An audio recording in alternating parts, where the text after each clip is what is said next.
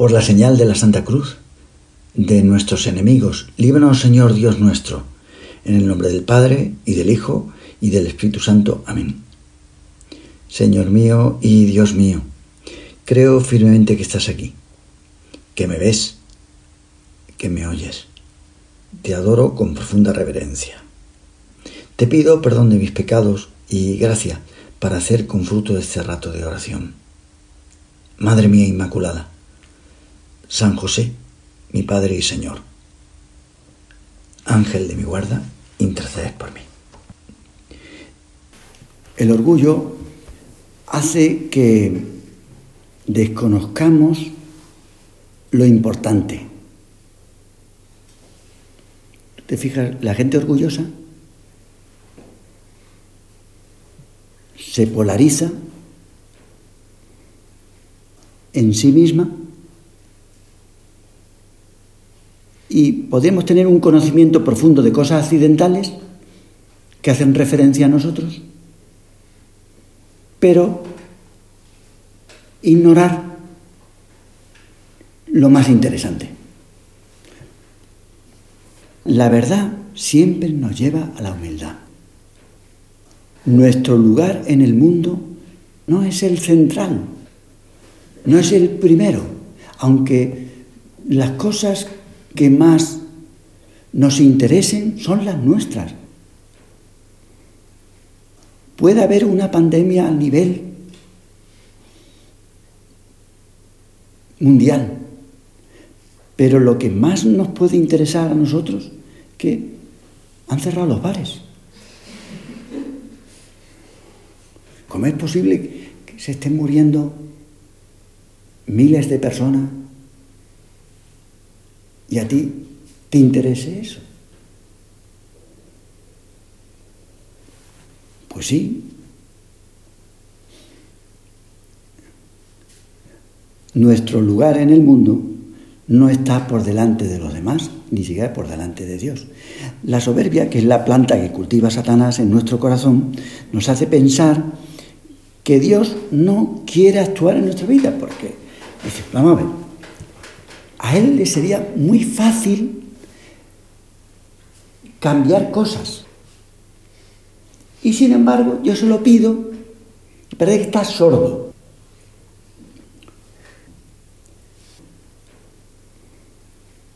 Nos hace pensar que o no quiere actuar o que es indiferente a nuestros problemas.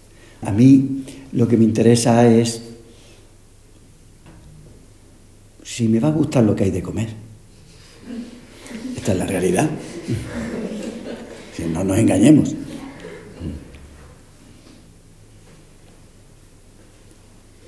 Y a Dios, pues a lo mejor no es lo que más le interesa a Él. O le es indiferente. Para algunos, la mejor posición con respecto a Dios, hay gente que dice, o es indiferente, o que a lo mejor no existe. ¿eh? Eso es lo que dice la gente. Hombre, yo ateo, lo que te dicen algunas, yo ateo no soy, pero tampoco aseguro lo contrario. Yo me quedo en un punto medio, no soy como ultracatólica como eres tú, o Lidia, pero tampoco término medio. Soy agnóstico. No tengo certeza, pero tampoco lo niego. Por eso, si la comunicación con Dios no fuera posible, que ese es nuestro problema, el problema de mucha gente buena, cercana a nosotros, incluso en el colegio mayor, que no se comunican con Dios. Dice, ¿tú rezas? Sí, sí, hombre, hombre, todos los días por la noche. Digo, el Jesucito de mi vida.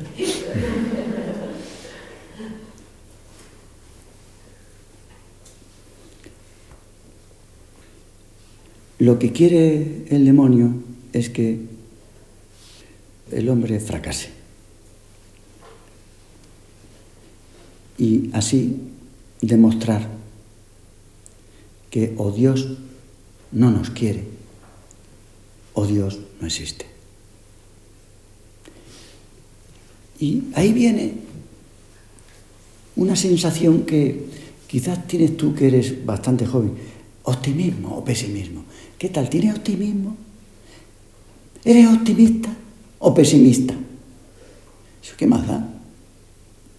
Fíjate lo que dice el Papa. Las palabras optimismo y pesimismo que usamos ahora, decimos que una persona es optimista para decir que está de buen humor. Tú hoy estás levantado con optimismo.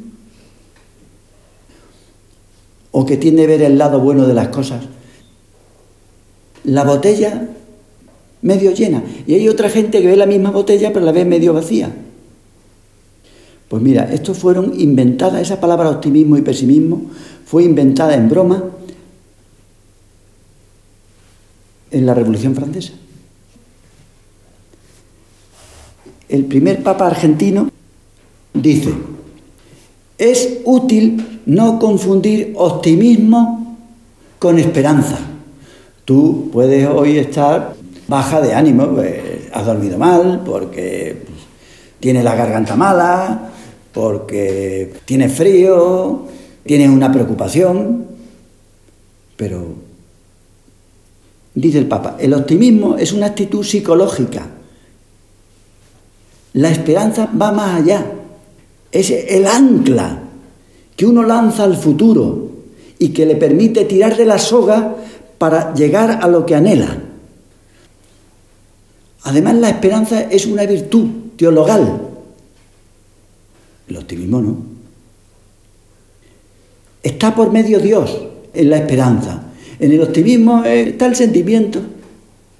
No tengo ganas, tengo ganas. ¿Y eso para qué sirve? Una madre que no tengo ganas de hacer de comer. Bueno, pues muy bien, pues ya está, pues no tiene. Pero pues, ¿no vas a hacer de comer? ¿A tu bebé? No, porque como no tengo ganas, pero está por encima el amor. En el escudo del primer Papa Santo del siglo XX se puede ver un ancla. Y él explicaba el motivo porque le había puesto en su escudo un ancla. Y dice, recuerda la esperanza que tenemos como ancla segura y firme para el alma, la esperanza. Nosotros confiamos en el Señor yo confío en ti. Tú díselo en tu oración. Señor, yo me fío de ti, de ti. Y dice este Papa Santo, la esperanza no en los hombres, que solo es ocasión de calamidad y desengaños. Tú puedes confiar mucho en los, hombres, sí, y es bueno que confíes, pero rascas en cualquier ser humano y ¿qué hay detrás? Muy poco. La esperanza en Cristo. Así se entiende que en la tumba de los primeros cristianos aparece en muchas ocasiones eso. El ancla que se consideraba como el símbolo de firmeza. ¿Qué es lo que te mantiene a ti firme? Que estás hoy de buen humor o de mal humor. ¿Estás optimista o pesimista? En medio de la movilidad del mar de la vida, lo que asegura tu embarcación es Cristo, en el que ponemos nuestra confianza, nuestra esperanza el diablo lo llevó a la ciudad santa y lo puso sobre el pináculo del templo. ¿Te acuerdas la tentación esa, no? Y le dijo, si eres hijo de Dios, arrójate abajo. Pues escrito está, dará órdenes acerca de ti a sus ángeles para que, estoy citando la escritura, es que me río porque esto dice es que es absurdo.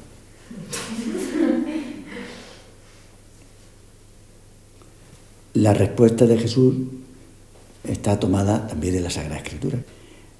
No probarás, no tentarás no pondrás a prueba al Señor vuestro Dios. Pues estas palabras que cita Jesús, porque Jesús también sabía de Sagrada Escritura, claro, la había enseñado su madre en lo humano.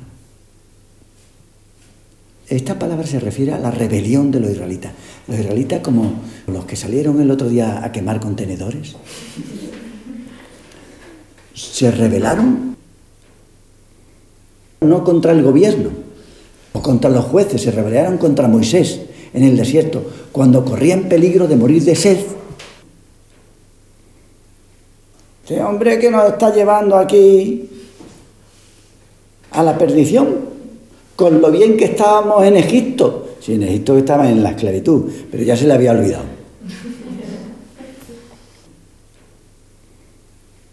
En realidad no solo era una rebelión contra el jefe del pueblo, sino una rebelión contra el mismo Dios, que lo había nombrado Moisés, claro. Y entonces exigieron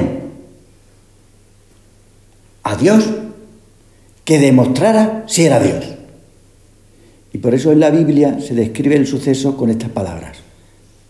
Pusieron a prueba, tentaron al Señor diciendo, ¿está o no está el Señor con nosotros? Tenemos una dificultad. Nos morimos de sed. Era un caso extremo. Hoy estamos en casos extremos a veces querían someter a Dios a una prueba. Le pedían cuentas. Pensaba que si no les protegía, no era verdadero Dios. ¿Qué vas a ser Dios? Fíjate, hay dioses en Egipto. ¿Tú por qué vas a ser el auténtico Dios? El problema es que había muchos dioses. Por eso Moisés le pregunta, ¿y tú qué Dios eres? Y entonces, yo soy Yahvé, el que es. Pues está claro. Imponerle nuestras condiciones a Dios significaría que nos ponemos por encima. Ay, aquí estoy yo primero. Haz esto, hombre. O que no eres tan poderoso, o que no me quieres, o al menos es que no existes, que es una caja. Claro, estaríamos dudando de él. Si no veo, no creo. Solo reconozco como real lo que yo puedo experimentar. Si yo no lo experimento, son casualidades, son cosas que ocurren, sí. Puede venir un ángel, pero sí, bueno, pero... Si no lo veo, no lo creo. Si yo no lo siento, y así, desconfiando, ¿cómo vamos a conocer? ¿Cómo vamos a querer a una persona que lo primero que hacemos es desconfiamos de ella? Si uno empieza a desconfiar de su marido, ¿cómo lo va a querer? Se quiere a ella misma. Quien piensa de esta forma se convertiría a sí mismo en Dios. Y al ponerse en su lugar, el hombre no solo desagrada a Dios, sino que también al mundo. Claro, porque yo hago con la creación lo que me da la gana. En esta vida caben dos opciones, que esto es lo que nos tenemos que plantear en este curso de retiro. O nos fiamos del amor que Dios nos tiene o nos fiamos de nuestro amor propio. Elige, ya está. Es lo que hemos leído en la lectura. Tenemos dos caminos. Tu criterio es la fuente de toda la verdad. Pues más tarde o más temprano tendremos que decidir de quién nos fiamos, de Dios o de nuestro criterio. Curioso que la escena de esta segunda tentación que estamos meditando tuvo lugar en el punto más elevado del templo. Dice, bueno, ¿y por qué se lo lleva allí? Podría ser una nube, ¿no? Pero lo lleva a la catedral allí. Eso nos lleva a pensar en la cruz. Fijaos lo que dice Jesús. Cuando yo sea elevado, elevado sobre la tierra, ¿Y a qué se estaba refiriendo? A la cruz. En la segunda tentación, Jesús no se arroja, como le dice, arrójate, prueba si Dios te quiere o no. Jesús no salta, Pero desde la cruz sí que lo hace. Desde el madero Jesús desciende simbólicamente a la muerte. Fue elevado para morir, para descender. Claro. Salta a la noche del desamparo propia de los indefensos. Dices, pues ahí va. Confía en que el Señor lo va a salvar. Yo muero porque esta es tu voluntad, dejarme a mí en manos de estos hombres. No es que Dios lo haya matado, somos nosotros, pero el Señor lo ha dejado a la suerte de esos animales. Señor, confío en ti. Y si estos me matan, yo sé que tú no me vas a desamparar. Me lanzo. Se atreve a dar ese salto como prueba de confianza que tiene en su padre. Y así demuestra el amor que tiene no solo a su padre, sino también a nosotros. Jesús sabía que la cruz, dando el salto del abandono, me acosan como si fueran perros salvajes. Estoy desamparado. Padre, me fío de ti, me fío de ti. El salto del abandono. Qué difícil es eso, ¿eh? ya se te planteará en tu vida. ¿eh? Pues este es el verdadero sentido del Salmo 21. Fíjate de tu Padre. Si haces la voluntad de tu Padre, ya verás cómo Él te protege a su debido tiempo. Porque morir, tendrás que morir, tiene que dar el salto. Sabe que el fundamento del mundo es el amor. Y que incluso cuando ningún hombre pueda, la Virgen no podía ayudarle. Y los apóstoles huyeron. Un adolescente que iba a hacer contra aquellos hombres. Cuando nadie puede ayudarle. Cuando se ve acorralado. Que te pasará a ti y dice, Señor, no tengo a nadie. Estoy solo. Pon tu confianza en el Señor. Te ama. Aunque tú no veas nada. Esto es difícil, ¿eh? Abandonarse. La cosa más difícil de la vida espiritual es el abandono. Como el que tenía Teresa de Lisieux, una chica de 24 años, que en el momento de su muerte tiene tentaciones contra la fe fortísima. Yo confío en Dios, confío en Él, aunque vea lo contrario me fío, aunque no se entienda humanamente, pero no se entendía. Todos perdieron la confianza en Jesús, todos, menos una persona, su madre. Cuentan de un alpinista que estaba tan desesperado por conquistar, este en concreto la Concagua. Las expediciones hay que prepararlas con bastante tiempo, hay que pedir sponsors, o sea que no es una cosa fácil, ¿no? Pero lo que le ocurre a estos pirados que como han ido tantas veces con gente, dicen, no, yo no quiero Sherpa, ni quiero, yo quiero ir solo. Y su afán lo llevó a continuar cuando ya no se podía ni ver. Negro. Cero visibilidad.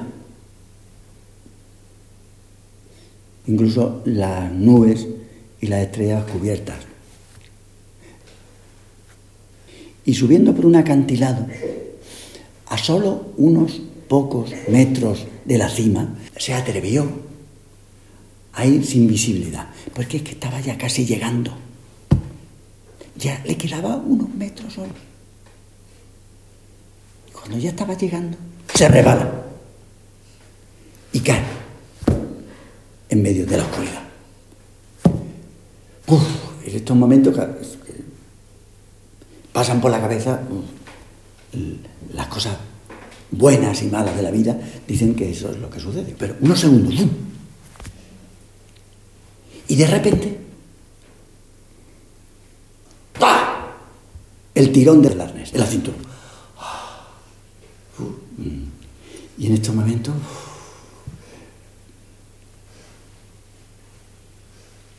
ayúdame, Dios mío. Claro, porque estaba colgando.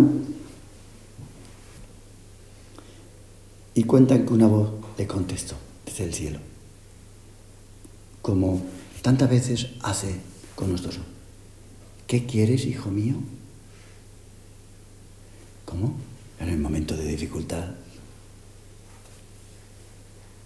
Sálvame. Sálvame. Entonces se oyó la, la voz de Dios. ¿Realmente crees que yo te pueda ayudar? ¿Tú crees que yo te pueda ayudar? Por supuesto, Señor. Entonces, dice, corta la cuerda que te sostiene.